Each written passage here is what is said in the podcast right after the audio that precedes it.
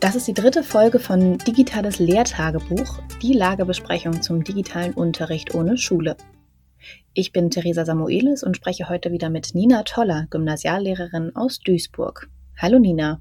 Hallo Theresa. Wir haben letzte Woche schon gehört, du unterrichtest Englisch, Geschichte, Latein und Informatik und ähm, hast aktuell auch als Klassenlehrerin eine eigene neunte Klasse.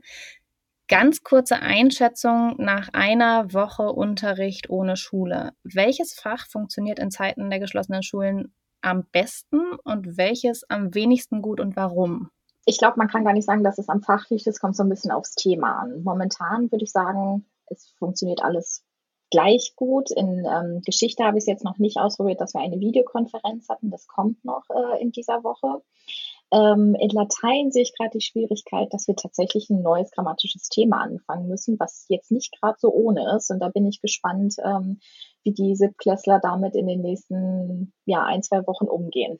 Dann lass uns doch mal ähm, in einen Unterricht von dir genauer reinschauen. Und zwar würde mich interessieren, an welchem Thema äh, ihr in der neunten Klasse gerade in Englisch arbeitet. Also was hast du da konkret diese Woche mit denen genau vor? Du hast sie heute Vormittag mhm. auf jeden Fall schon in einer Videokonferenz getroffen, deine Schülerinnen und Schüler. Und was passiert jetzt? Die haben erst wirklich selbstständig ähm, sich sozusagen das Thema Australien erarbeitet, so den Einstieg selber gemacht. Die hatten einen Kahoot von mir bekommen, was sie selbst bearbeiten konnten. Wir haben ähm, online gemeinsam gesammelt. Ähm, das war im ne? also wir machen ja später wieder die Links dahin, ähm, dass sie da Stichworte gesammelt haben und erstmal so eine Mindmap hatten, um überhaupt Australien kennenzulernen.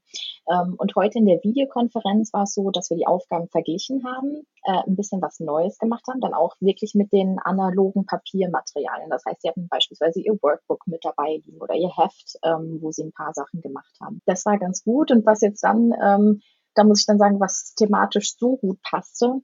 Ähm, da war der nächste ähm, Text im Buch, den ich ja dann unbedingt machen wollte, weil sie ja auch ähm, mit zwei Teenagern das Leben in Australien kennenlernen, war eine, die auf einer ähm, Farm lebt in Australien und so weit weg ist von der nächsten Schule, dass sie sowieso immer diese School of the Air macht. Das heißt, die ähm, ist immer mit ihrem Computer online und sieht nie ihre Klassenkameraden, sondern auch nur über die Webcam. Und ähm, ja, das war ja dann quasi unsere Situation, die wir auch gerade haben. Und da haben sie erstmal so ein bisschen drauf reagiert. Normalerweise, also ich habe das ein, zwei Mal in der Vergangenheit gemacht, da haben wir alle gesagt, oh, ist ja total cool, wenn die dann da sich irgendwo draußen hinsetzen kann und erstmal sich ihre Zeit selbst einteilen kann. Und diesmal, wo sie jetzt selbst in der Situation sind, haben ganz viele gesagt, ach ja, aber ist ja eigentlich auch ganz schön, so gemeinsam mit der Klasse wirklich vor Ort zu sein.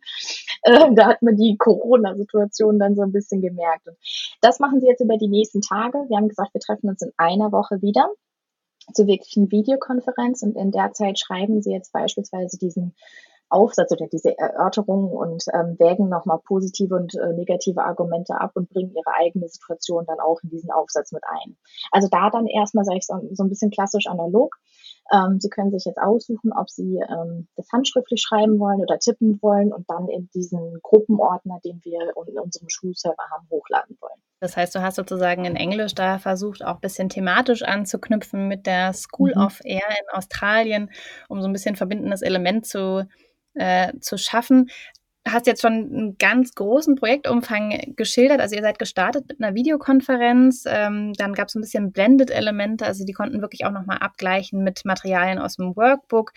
Ähm, erklär nochmal ein bisschen Schritt für Schritt oder pick dir vielleicht mal ein Detail raus. Du hast zum Beispiel das Tool Answer Garden gerade benannt. Wofür ist Answer Garden da und wie habt ihr das heute benutzt? Also man ähm, nimmt eine Frage, normal ist es zum Beispiel auf Workshops oder so, nutze ich das, wie habt ihr bisher digitale Medien genutzt oder welche? Und dann kann man immer so Kurzantworten senden, äh, dass man beispielsweise sagt, Erklärvideos, Computer, Handy, was auch immer. Und je öfter die Antwort gesendet wird, entsteht dann so eine Wortwolke und je öfter die gleiche Antwort da ist, wird dieses Wort dann größer. Und diesen Answergarten kann man auf unbestimmte Zeit offen lassen. Das heißt, ich habe äh, den meinen Englischschülern jetzt einfach diesen Link gegeben zu diesem, zu diesem Answergarten. Und sie konnten einfach täglich oder dann nochmal zwei Tage später diese ähm, Schlagwörter senden. Das heißt, damit haben sie dann wieder analog eine Mindmap gemacht. Also das hieß einfach nur, was sie bisher schon über Australien wissen.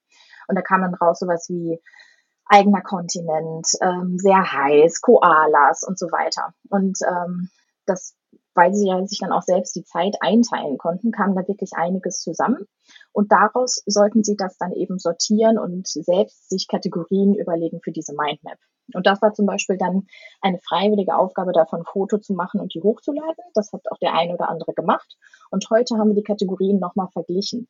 Ähm, so dass wir so ein bisschen eine Sicherung auch davon hatten, was haben die denn überhaupt bei dieser Sortierung gemacht. Das heißt, auch so ein kollaboratives Element ist dabei. Man hat nicht das Gefühl, man ist alleine in seinem Zimmer zu Hause und macht da genau. irgendwelche Hausaufgaben, sondern es entsteht auch wirklich gemeinsam was in diesem Answer Garden. Genau. Nun bin ich natürlich neugierig. Du hast ähm, vorhin erwähnt, ihr seid mit einer Videokonferenz gestartet. Wie viele Leute waren in dieser Konferenz und hat das wirklich funktioniert? ähm, ich muss sagen, ja, ich war überrascht. Ich habe natürlich oft den Glauben in die Technik, aber heute war ich wirklich überrascht, dass es dann so war. Wir haben an, angefangen, was ich letztes Mal schon erwähnte, mit Jitsi, dieser sehr offenen, sehr einfachen ähm, Sache loszulegen. Da war es aber so, ich glaube, es war wieder überlastet. Auf jeden Fall sind ähm, ganz viele nacheinander rausgeflogen und es hat nicht funktioniert. Und da ähm, viele andere Lehrer bei mir ja auch schon ähm, Zoom ausprobiert hatten, habe ich dann kurzerhand gesagt, okay, wir beenden Jitsi und starten das Ganze nochmal bei Zoom neu. Und da waren dann von 28 Schülern, die ich habe, 25 auch wirklich anwesend.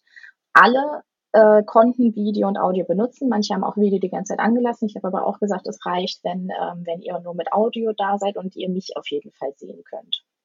Und das hat sehr stabil gehalten. Und da war es dann ganz süß, ähm, dass es so ein bisschen Routineunterricht war, denn ähm, bis auf zwei Schüler waren alle in der Videokonferenz drin. Und die haben immer auch ihre ähm, Kamera oder Audio dann angestellt und haben sich wirklich, wir haben diese Meldefunktion mitgenutzt, äh, weil wir gesagt haben, wir gucken erstmal, äh, dass wir nicht alle eben durcheinander sprechen und haben dann eben auch ja selber Englisch gesprochen, so dass sie nicht nur das ähm, hören jetzt von mir oder dann lesen, sondern auch wirklich noch sprechen können und haben so ein bisschen aufeinander Bezug äh, nehmen können. Was ist mit den drei Leuten, die jetzt nicht teilnehmen konnten? Also zwei davon waren im Messenger, die haben äh, die ganze Zeit mitgeschrieben und ähm, haben gesagt, sie sind zwar da, aber sie können selber nichts sagen oder nichts hören. Und dann ähm, habe ich den einfach in dieser Messenger-App in Signal, die wir dafür auch extra dann installiert hatten, einfach immer gesagt, ähm, wir haben das jetzt gerade besprochen. Oder wir gehen jetzt äh, zum Beispiel in, zu dieser Workbook-Aufgabe, dass sie so ein bisschen mitmachen konnten. Und bei dem einen ähm, da muss ich ganz ehrlich sein, da weiß ich immer noch nicht, ähm, was dabei los war. Das war jetzt gerade erst zu Ende, war aber auch bei den Lateinern heute Morgen auch. Und ähm, von den insgesamt, ich glaube, drei, vier Schülern waren das jetzt insgesamt, habe ich auch die letzten Tage nichts gehört. Und dann habe ich mir jetzt ähm, überlegt, auch im Sinne von, wirklich Kontakt zu denen haben, dass ich da einfach mal gleich anrufe und frage, ob sonst alles in Ordnung ist und ob es jetzt einfach nicht äh, gepasst hat, zu der bestimmten Zeit dann da zu sein, weil sie beispielsweise auf ein Geschwisterkind aufpassen mussten. Ja, das ist ein ganz gutes Stichwort eigentlich, denn darüber wollte ich tatsächlich auch mit dir noch sprechen. Du sagst, mhm. du wirst jetzt gleich anrufen, weil du von den Personen nichts gehört hast. Ähm, es ist ja für uns alle gerade eine sehr ungewöhnliche Situation, in deinem Fall, also für Schülerinnen und Schüler, aber auch ähm, für euch Lehrende und aber eben auch Eltern. Ähm, Inwiefern ist es so, dass ihr als Lehrende da gerade auch eine neue Art von emotionaler Arbeit gestellt bekommt? Also was kommt da gerade auf euch zu? Bekommt ihr viele Nachrichten von Schülerinnen und Schülern oder auch Eltern, die jetzt nicht unterrichtsbezogen sind, sondern ähm, die einfach auch diese Unsicherheit spiegeln? Und wie geht ihr damit um? Ja, ich muss sagen, ich habe das bei vielen Klassen ja so ein bisschen mit dieser Aufgabe verbunden, was sie dann thematisch machen sollten, dass sie gleichzeitig auch schreiben sollten, wie es ihnen geht oder dass sie es vergleichen, wie sie ihre Situation jetzt haben. Und da konnte ich schon sagen, dass ich viel rausgelesen habe, dass sie äh, das zum Beispiel nicht toll finden, dass sie die ganze Zeit zu Hause sein müssen, aber dass sie äh, beispielsweise, der eine hat da noch einen Hund oder was kann damit rausgehen ähm, und aber einigermaßen klarkommen sozusagen mit der Situation. Emotional sehe ich eher das zum Beispiel auch, was ich jetzt auch wirklich zulasse, ähm, wenn ich auf Instagram Sachen ähm, poste. Wie gestern zum Beispiel habe ich einfach gesagt, so ich muss jetzt mal backen, ich muss irgendwas anderes machen und das ist normalerweise nicht auf meinem ähm, ich sag mal, Unterrichtsprofil ähm, da. Und dann habe ich das aber da trotzdem auch gemacht. Und da haben auch ganz viele Schüler darauf reagiert, weil sie einfach, glaube ich, da Lust auch zu hatten, was zu machen, so dass es da eine Nähe ist, die eben gegeben ist, aber was auch mal nicht mit Unterricht zu tun hat. Das habe ich auch dann aber angenommen und habe dann auch darauf geantwortet. Und was ganz oft ist, egal was, wann Schüler schreiben, sie schreiben immer mit dazu, uns geht es gerade gut, in der Familie ist alles in Ordnung. Ich hoffe, bei Ihnen ist auch weiterhin alles gut und bleiben Sie gesund. Eine Beobachtung, die man ja auch an vielen Stellen gerade macht, trotz digitalen Kontaktes rückt man vielleicht auch ein bisschen näher zusammen oder teilt unter Umständen auch mal was Privates, was man sonst äh, nicht geteilt hätte. Was hast du in den letzten Tagen einfach wieder und neu für dich entdeckt im Kontext digitales Lernen? Welchen Tipp hast du vielleicht für alle Lehrenden, die uns zuhören? Was sollen sie unbedingt mal ausprobieren? Dass man sich von dieser Illusion löst, dass beispielsweise ich habe eigentlich 28 Leute in meiner Klasse, dass ich alle 28 gleichzeitig zur Videokonferenz versorge und alle haben, sind genau auf dem Leistungsstand und können das machen ähm, und damit weiterarbeiten. Also es ist eine Illusion und das ist aber genauso, wie es eigentlich in der Klasse auch ist. Da fehlt auch mal der eine oder andere Schüler, weil er krank ist und da müssen wir auch gucken, wie der dieses wahnsinnige, wichtige Wissen, was in der Stunde Unterrichtsthema war, denn jetzt für sich ähm, aufarbeiten kann. Und ich glaube, das ist ein Learning für mich, dass ich gucken muss, ähm, wie komme ich jetzt aber auf diese Schüler zu und ähm, wie schaffe ich, dass sie, sie zumindest die ähm, die Gelegenheit, die Chance bekommen, ähm, sich das Ganze nochmal anzugucken. Weil, wie gesagt, die Erklärungen können sie sich im Unterricht, wenn sie gefehlt haben, auch nicht nochmal von mir holen, sozusagen. Aber dass ich ihnen, ob jetzt Musterlösungen zur Verfügung stelle oder sage, wenn da nochmal Probleme sind, machen wir nochmal eine private Videosprechstunde oder so. Ich glaube, das ist ein Learning, sich von der Illusion zu lösen, dass jetzt, dass das plötzlich alles auf einmal klappt und ich alle äh, erreichen kann gleichzeitig sich von der Illusion lösen, dass man wirklich alle jetzt gerade zu Zeiten der Schulschließungen erreicht. Das ist das Learning, was Nina Toller diese Woche mitgebracht hat. Ähm, vielen Dank, dass du dabei warst und wir hören uns in ein paar Tagen wieder. Sehr gerne. Bis dann. Tschüss. Dieses Audiomaterial steht unter der Lizenz CC BY SA 4.0, die es Ihnen unter bestimmten Auflagen erlaubt, das Material für beliebige Zwecke unter Angabe des Urhebers zu teilen und zu bearbeiten.